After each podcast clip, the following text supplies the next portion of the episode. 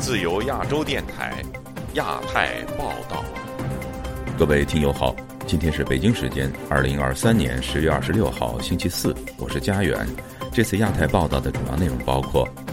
科大讯飞学习机涉乳毛遭举报，股票市值蒸发一百二十亿；苹果产业链去中国化，iPhone 十五 Max Pro 零件缩小到百分之二；中国医保费二十年增加了四十倍。去年两千五百余万人退保，双十一临近，低价恶战打响，中国经济萎靡，引发恶性竞争。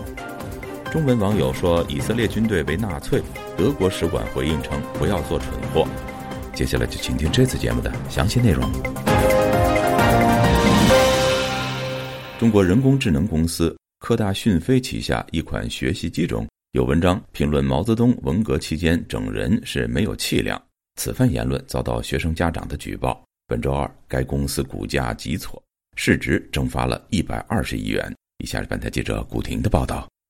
科大讯飞的股价本周二跌至停板，收市报四十六点七元，下跌近一成。前一天，该公司旗下的学习机被指涉嫌诋毁中共已故领导人毛泽东、发动文化大革命、残酷打击异己等等的内容。一学生家长说。在自家孩子的科大讯飞学习机中发现一些诋毁伟人、扭曲历史等违背主流价值观的内容。河南时事评论人士李欣周三接受本台采访时说：“最近十年，他感受到新时代的气氛越来越严峻。”一说真话就会有事儿嘛，对，那就人找就麻烦了。现在他这样做的目的是树立他现在这个主的形象嘛，就是为了这个效法他，并且可以说是超越他的。目的不就是为为了就是说是不可以这个攻击领袖嘛？视频截图显示，在一篇题为《蔺相如》的文章中，作者提及毛主席是很有才华的人，是一代伟人，但我却要说他是没有气量。不为大局着想的人。随后，文革中一些随着毛主席打下这片江山的人都被毛主席整得苦不堪言。对此，科大讯飞董事长刘清峰回应称，已在发现后的第一时间下架内容，并对负责保障内容安全的合作伙伴作出处罚处理。同时，内部已经将用于大型模型上的内容审核机制放在了学习机上，审核更加严格。中国艺人士季风接受本台采访时表示，毛泽东在文革期间确实整了很多人。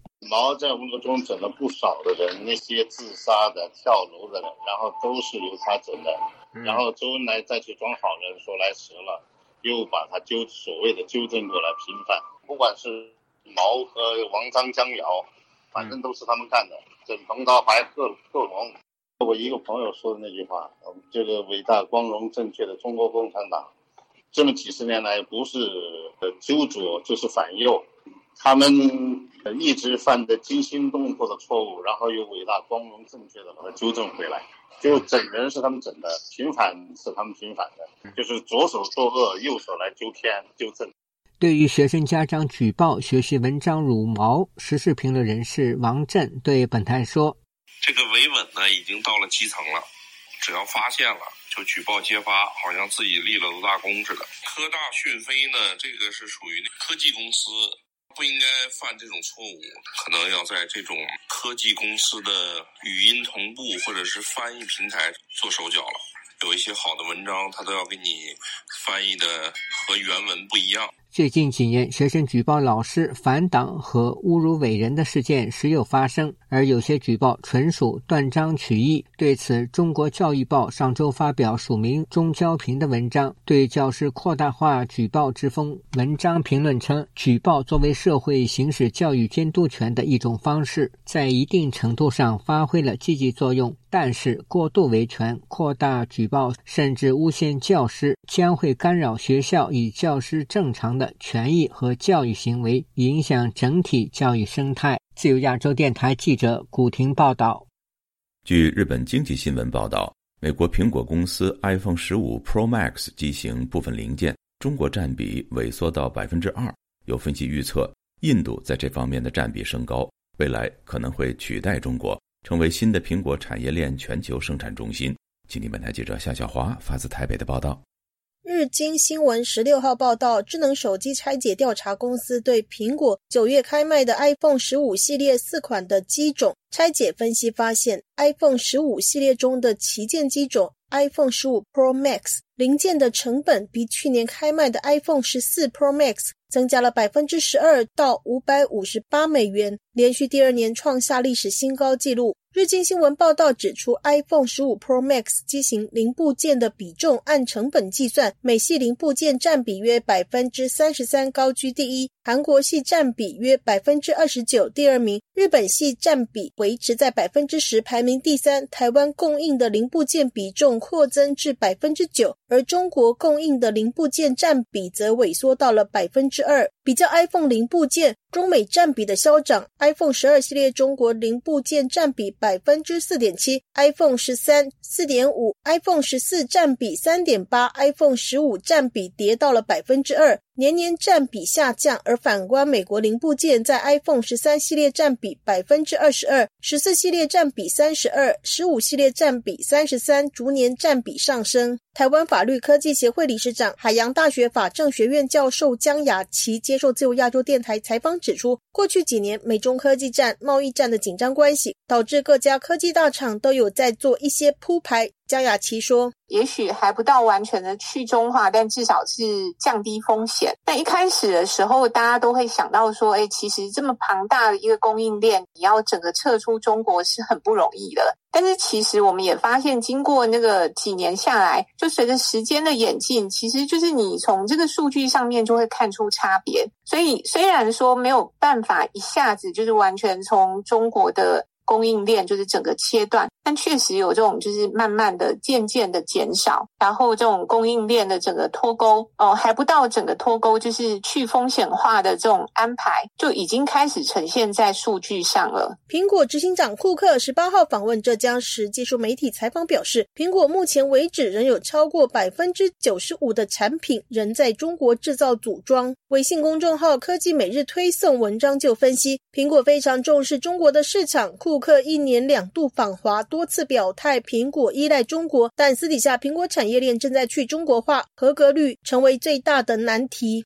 台湾经济研究院产经资料库分析师邱世芳接受自由亚洲电台采访说：“这个还是跟技术的层次有一些关系。那另外就是说，其实过去有一些厂商，苹果在选择供应商的时候，其实还是会做一些整个品质的要求跟测试。那在这高阶规格的一些相关的一个零组件，他们可能先期投入的研发的时间也相对的长哦。所以在这个部分，我想会跟既有一些比较有合作默契的一些供应商，是一个长期。”合作的伙伴，那台厂在这个部分仍然是掌握了一些关键零组件上面的一个优势。当然，现在中国厂商会非常积极的切入到苹果的一个供应链，然后，那所以过去这几年，其实中国供应商的数量确实有增加的趋势，但是他们在整个 iPhone 的一个零组件成本的一个比重上面，可能就没有办法看到一个比较明显的提高。科技每日推送文章引用数据指出，有机构预测，今年印度组装的 iPhone 占比将超过百分之七。苹果计划二零二五年要将百分之二十五的生产转移到印度，未来印度将取代中国，成为新的苹果产业链全球生产中心。自由亚洲电台记者谢小华台北报道。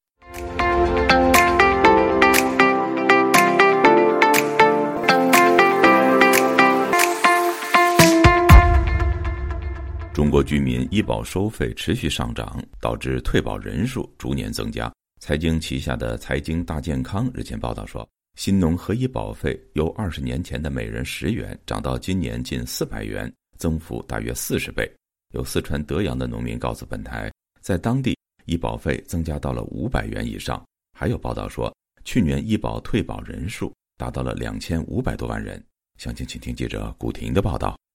财经杂志大健康团队运营管理的财经大健康近日发文，根据中国国家医保局最新数据，二零二二年底全国基本医保参保人口高达十三点四五亿人，占总人数的百分之九十五点三四，基本实现了医疗保障全民覆盖。然而，坏消息是，二零二二年的参保人数比二零二一年少了一千七百零五万人。更糟糕的是，居民医保下降了两千五百一十七万人。这其中有自然减少的原因，比如全国医保系统统一后，部分重复参保居民被剔除，居民医保参保人因毕业、就业等参加职工医保等。但是也有很重要的原因是居民主动退保。武汉居民孙先生本周三接受自由亚洲电台采访时说：“因为付不起医保费，他早已退保。武汉医保现在一个月四百多，以前十块钱一直在涨，出了收费的政策总是要涨价的。现在老百姓都醒悟过来，买了也没用，大病还得自己掏钱，所以说他没有什么可报销的。药品的话，该报销的他不报销。”不报销的东西上万种，报销的就千把种。孙先生说，他周边许多人不堪重负退出医保，好像好多人停交了。一个是收入减少，交了以后没有真正的实惠，两块钱报三块，药品又贵，没办法，就是给您在药铺的买药。网易公众号“财经大健康”有粉丝近五千万，专注于中国公共医疗卫生、居民健康和药物疗效的深度报道。撰写该文章的是一名华中师范大学副教授。文章披露，二零零三年中国新农合建立时，个人交费标准仅为十元，此后阶段性上涨。二十年间，个人医保年均增长百分之十九点七八。按照这个趋势，二零二四年居民医保费很可能超过四百元。四川成都农民许德富接受本台采访时说，他购买的二零二四年农村医疗保险费要五百多元，而以前是十元。去年好像是四百多，今年买二零二四年的吧。五百零几，今后好多报销也是乡村医院报的高，以往大医院上面越走就报的低一点，县医院或者市医院这些哈报就要报的少一点。我想买今年买大病保险九百多，再加一个那个大病保险。武汉居民王女士对本台说：“她和两个孩子都没买医保，她认为医保是件摆设品。”啊，我没有医保。肯定是贵了，我买不起。我的两个小孩没买医保，很多药啊都不报销，都是自费的。哎呀，现在的嘛看不起病，他们觉得挺贵的。现在生活现在那个下岗了很多啊。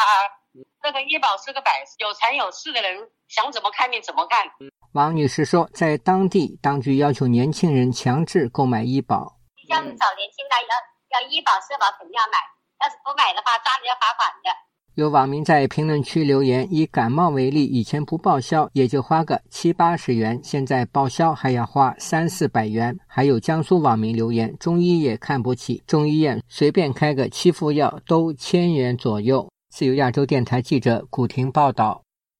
随着近些年大热的网上消费节双十一的临近，中国电商平台和品牌方近期就定价问题纷争不断。甚至牵扯出前直播翻车的著名主播李佳琦，这场风波是如何兴起的？消费者是否真的能够从低价商品中受惠呢？以下是本台记者经纬的报道。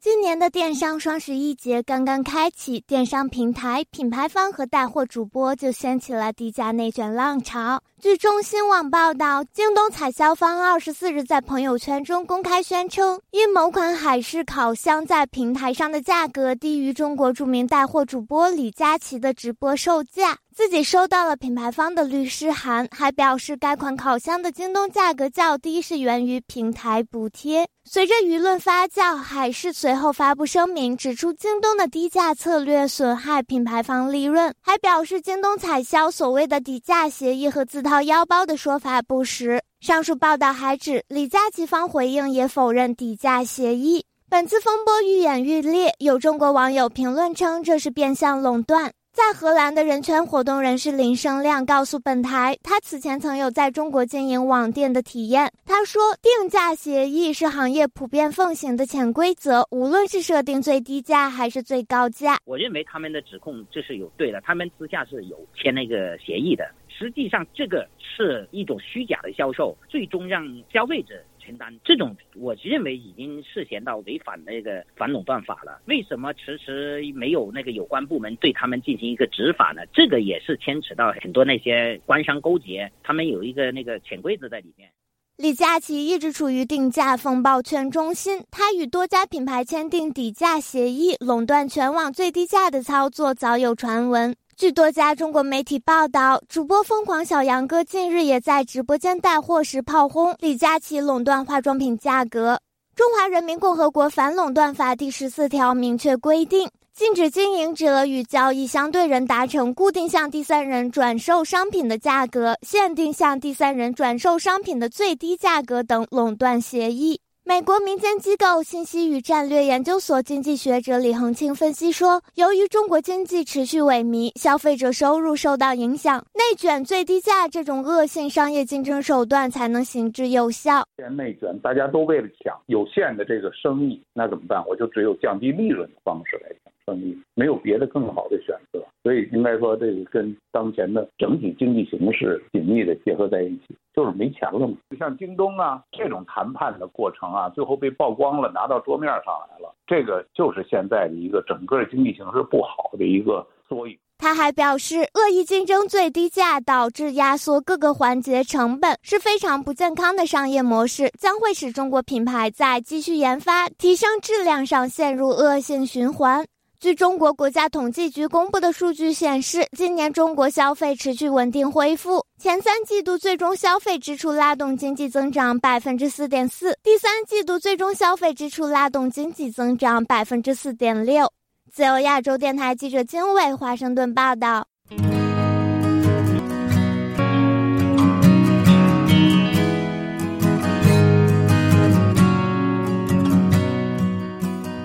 以色列对哈马斯的战争在中文世界也引发强烈关注。近日，有不少中国网民不满德国支持以色列的立场，到德国驻华大使馆官方微博留言批评，还有人将以色列比喻为纳粹。此举遭到德国使馆的强烈驳斥。但这种类比并没有得到广泛认同。有同情巴勒斯坦民众的海外华人指出，这是两种完全不同的战争。请听本台记者王允的报道。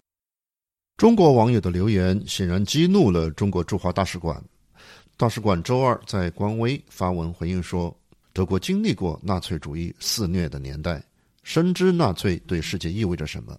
随意的称呼别人为纳粹，只会暴露自己的愚蠢。”文章在最后斥责说：“那些处心积虑的将以色列国旗与纳粹符号相结合的人，不是无知的蠢货，就是无耻的混蛋。”德国大使馆在社媒上的这一发言看似有些情绪化，却凸显出中文圈对以色列在以哈战争中战争行为的巨大争议。美国人权组织自由之家中国香港和台湾研究主任王亚秋对本台分析说：“以色列的战争回应行为存在过度，但中文社媒上的这些说法显然是偏颇的。”这跟纳粹是完全是这个比喻是毫无。毫无可比性的，就说跟纳当时纳粹的会那个。他强调，纳粹的行为是种族灭绝，其背后是种族主义，跟以色列是两回事。对他以色列来说，他是来他是为了保护公自己公民，呃，要清除哈马斯。然后对以色列来说，这个是一个就是巴勒斯坦公民是一个 collateral collateral 的 damage。世界维吾尔代表大会执行委员会副主席伊里夏提则指出。并不难区分这场冲突中双方行为的不同性质。他认为，哈马斯突袭以色列的目标就是平民，本质区别是以色列的目标是哈马斯。以色列是在打哈马斯，哈马斯呢是藏在地道里，藏在居民楼里头，或者是藏在呃和居民楼一起的某一个呃建筑物里头。实际上，在联合国的网页上，联合国人权专家已经明确谴责了哈马斯对以色列的袭击。其中说到，我们明确谴责哈马斯和其他巴勒斯坦武装组织在以色列屠杀平民和劫持人质的行为，这些都是针对平民的暴行。但对以色列的还击行为，人权专家们则比较中立。他们强调，当以色列对哈马斯作出回应，并在加沙开展行动时，所有为军方提供咨询的律师都必须查明并设法防止可能构成战争罪的行为。人权组织大赦国际调查了十月七号到十二号以色列对加沙地带的五起攻击，其中指出，这些攻击造成严重的平民伤亡，违反了国际人权法，可能构成战争罪。身在美国纽约的回族穆斯林马巨认为，战争双方对平民的伤害都是应该捋清楚的。无论他杀死的是巴勒斯坦人，还是无论他杀死的是以色列人，这些对平民的任何损害和伤害都是不可以被接受的。哪怕你说你在为国家保卫啊反侵略战争的哈马斯，或者是你说的所谓要保护你的自卫权。他强调，在这场战争中，不管是哈马斯还是以色列。都要以同样的战争罪的标准去衡量，但目前中文网络上似乎有一边倒批评以色列战争行为的趋势。王亚秋分析说，这可能还是受到了中国政府和官媒的引导。十月七号那种恐怖行为，中国政府没有谴责，就直接说要就是 ceasefire。还有看你看媒体的报道，总是偏向于就是说都是以色列在那炸多少巴勒斯坦人死了，所以我觉得这个。民意也主要是跟这种媒体的这种宣传是很有关系的。马具也认为，中文网络民意在很大程度上是被官媒扭曲了。自由亚洲电台王允华盛顿报道：消失数月的中国国防部部长李尚福星期二被免除了国防部长的职务，同时前外交部长秦刚的国务委员职务也被免除。此外，中国的财政以及科技部长也换了人。这样重大的高层人事异动。官方都没有做出解释，引发外界猜测和分析。请听本台记者乔钦恩的整理报道。中国前国防部长李尚福八月二十九日还在北京出席中非和平安全论坛，之后便消失于公众视野长达两个月，直到本周二才从习近平签署的第十四号主席令得知，李尚福被免除了防长及国务委员两个职务，成为中国今年第二位在没有任何官方解释，而且上任不到一年就被撤职的高级官员。李尚福被免职的消息公布，正值中国举办香盛论坛前夕。该论坛是中外军事官员和专家的聚会，定于本周日开幕。中国国防部长通常会在该论坛发表主题演讲。十月二十五日，《纽约时报》、法国媒体及澳大利亚广播公司的评析认为，李尚福的去向可能和中国国家主席习近平建立的火箭军有关，显示火箭军高层出现贪污，或者被怀疑对习近平不忠。火箭军除了负责监管导弹和发射装置，也掌管中国日益扩大的核武库。今年八月，不仅两名火箭军的高级指挥官被撤职，接任的还是来自其他军种、没有核武管理经验的人。而李尚福被罢免，也是习近平在对外表示，军队仍在他的掌握之中，而且对腐败执行零容忍政策。目前尚未传出会由谁来接替新任防长，但以习近平为首的中央军事委员会才是掌管中国军务的主要单位。相关报道也指出，中国除了深陷房地产危机、国内经济下滑，也受美中贸易战及中东的战事拖累。除了外交及国防的高层人士异动，财政部长刘昆和科技部长王志刚也在本周二被解职。这显示，习近平除了在南海问题及对台战略上可能与军方的关系紧张之外，习近平也在借此进行政治整肃，巩固权力。《纽约时报》的报道援引专家认为，习近平的政治地位依然无可撼动，但这些高级官员的突然落马，引发了对习近平判断力的质疑，尤其是因为遭到调查的官员都是他一手提拔的。以上是本台记者乔清恩的整理报道。曾担任台湾民进党中国事务部主任、现任台湾立法院国防外交委员会的立委赵天麟被爆出婚外情，而对象是中国籍女子。独派政党质疑这是重大国安问题，赵天麟宣布退出立委选举，并愿意接受国安调查。学者预料这会冲击民进党的总统大选选情。以下是记者夏小华发自台北的报道。台湾民进党及立法委员赵天麟爆出密恋中国籍小三张琴，三四十张被曝光的照片显示，两个人疑似同游东京，搭乘摩天轮在海边裸露清凉照，以及多处拥吻自拍合影。赵天麟第一时间称此为昔日恋情，已获得妻子的原谅和孩子的支持。但事关第三者为中国籍的女子，传出两人交往长达约十年。赵天麟又曾经担任民进党中国事务部主任，现任国防外交委员会负责审查台湾制造潜舰、军购武器、战备战术等机敏的预算和政策执行。这段婚外恋因此在台湾政坛炸开了锅。与赵天麟同选区的参选人独派大佬郭背红就之一。二零一八年二月，赵天麟在民进党高雄市长初选时，突然提出两岸交流橄榄枝，要设立高雄深圳双城论坛，被独派痛斥为亲中政客。而二零一八年六月，赵天麟的国会助理前中国台商陈建宏协助担保下，赵天麟的外遇对象张琴以医美健康检查名义赴台，而后自二零一九年二月第九届第七会期起，赵天麟即改入外交及国防委员会至今，并曾担任两期招委，值得调查厘清。国民党也召开记者会，市议员林涛就提出三大国安疑点，说张琴是江西萍乡人，两人经常在第三地见面。到底是你赵天林安排，还是该女要求这样安排？这样的手法是不是就是惯用的经典特务的手段？林涛还说，赵天麟二零一四年就担任民进党中国事务部主任，二零一五年甚至以海基会董事的身份访问河南郑州，两个人即以交往，还有多少的未爆弹掌握在共产党的手中？而海基会跟民进党中央是否为红色渗透的最大管道？日前涉及向韩国驻台办事处泄露韩商协助台湾建造潜舰，导致相关人等遭到韩方起诉的国民党籍立委马文君，被质疑涉及泄密未犯罪。如今他反指，民进党男性委员们，尤其是国防外交委员会，一个个把柄都被人抓在手里，下半身失守。马文君二十五日在脸书指出，重点不是外遇，而是渗透。该名张姓女子存有大量宇宙天灵的自拍照片，走到哪里拍到哪里，还挤牙膏式的爆料，难道不是设局？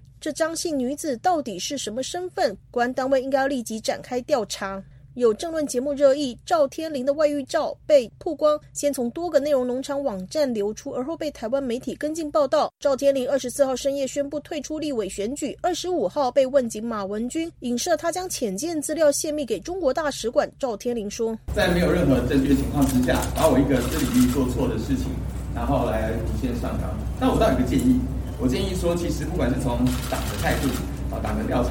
立法院的纪律委员会调查、国安调查，我都非常愿意接受，因为我觉得我是无懈可击的。同一时间，行政院副院长郑文灿则被爆料，疑似曾经在二零一一年在澳门被招待喝花酒、开房白衣女等等，遭到揶揄，私下搞两岸一家亲的反式绿营。郑文灿则否认影中人是自己，并称影像年代久远，经过剪接。日本产经新闻台北支局长石柏明夫在脸书就指出，这几天台湾总统大选的情势好像开始猪羊变色。先是中国出手调查富士康，使郭台铭参选总统的几率变低；而侯友谊松口说愿意接受柯侯配，使蓝白河可能性陡然升高。赵天林立伟和中国女友的亲密照，以及郑文灿十几年前的短影片突然被爆料，给他的感觉是对岸终于出手了。中国大陆国台办发言人朱凤莲二十五号则说：“我们的立场非常明确，不介入台湾选举。人民并不希望看到私德有污的人为自己服务。”自由亚洲电台记者夏小华台北报道。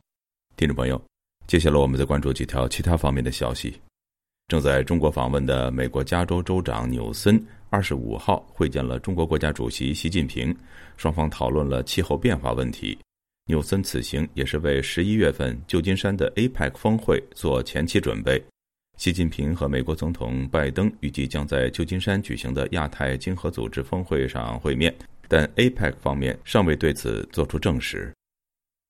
中国房地产债务危机持续加深。据美国媒体报道，深陷债务泥沼的中国房地产商碧桂园一笔上千万美元的债务首次被认定为违约。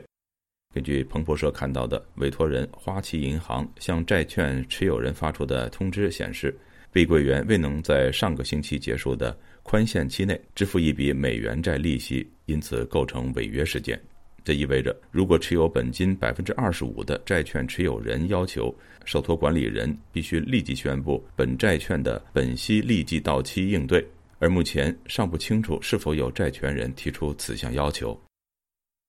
中国人权律师李玉涵案，十月二十五号在辽宁沈阳和平区人民法院第二次开庭。据人权律师王宇在社媒平台 X 上发帖说，开庭至下午五点结束，当庭宣判李玉涵有期徒刑六年六个月。李玉涵不服判决，当庭要求上诉。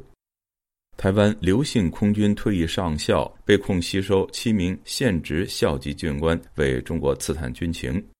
经台湾的高等检察署高雄分署依违反国家机密保护法等起诉之后，高等法院高雄分院二十五号宣判，七名现役和退役军官分别被判二十年六个月到两年徒刑不等。这是近来台湾的共谍案判决最重的案件。各位听众，这次的亚太报道播送完了，谢谢收听，再会。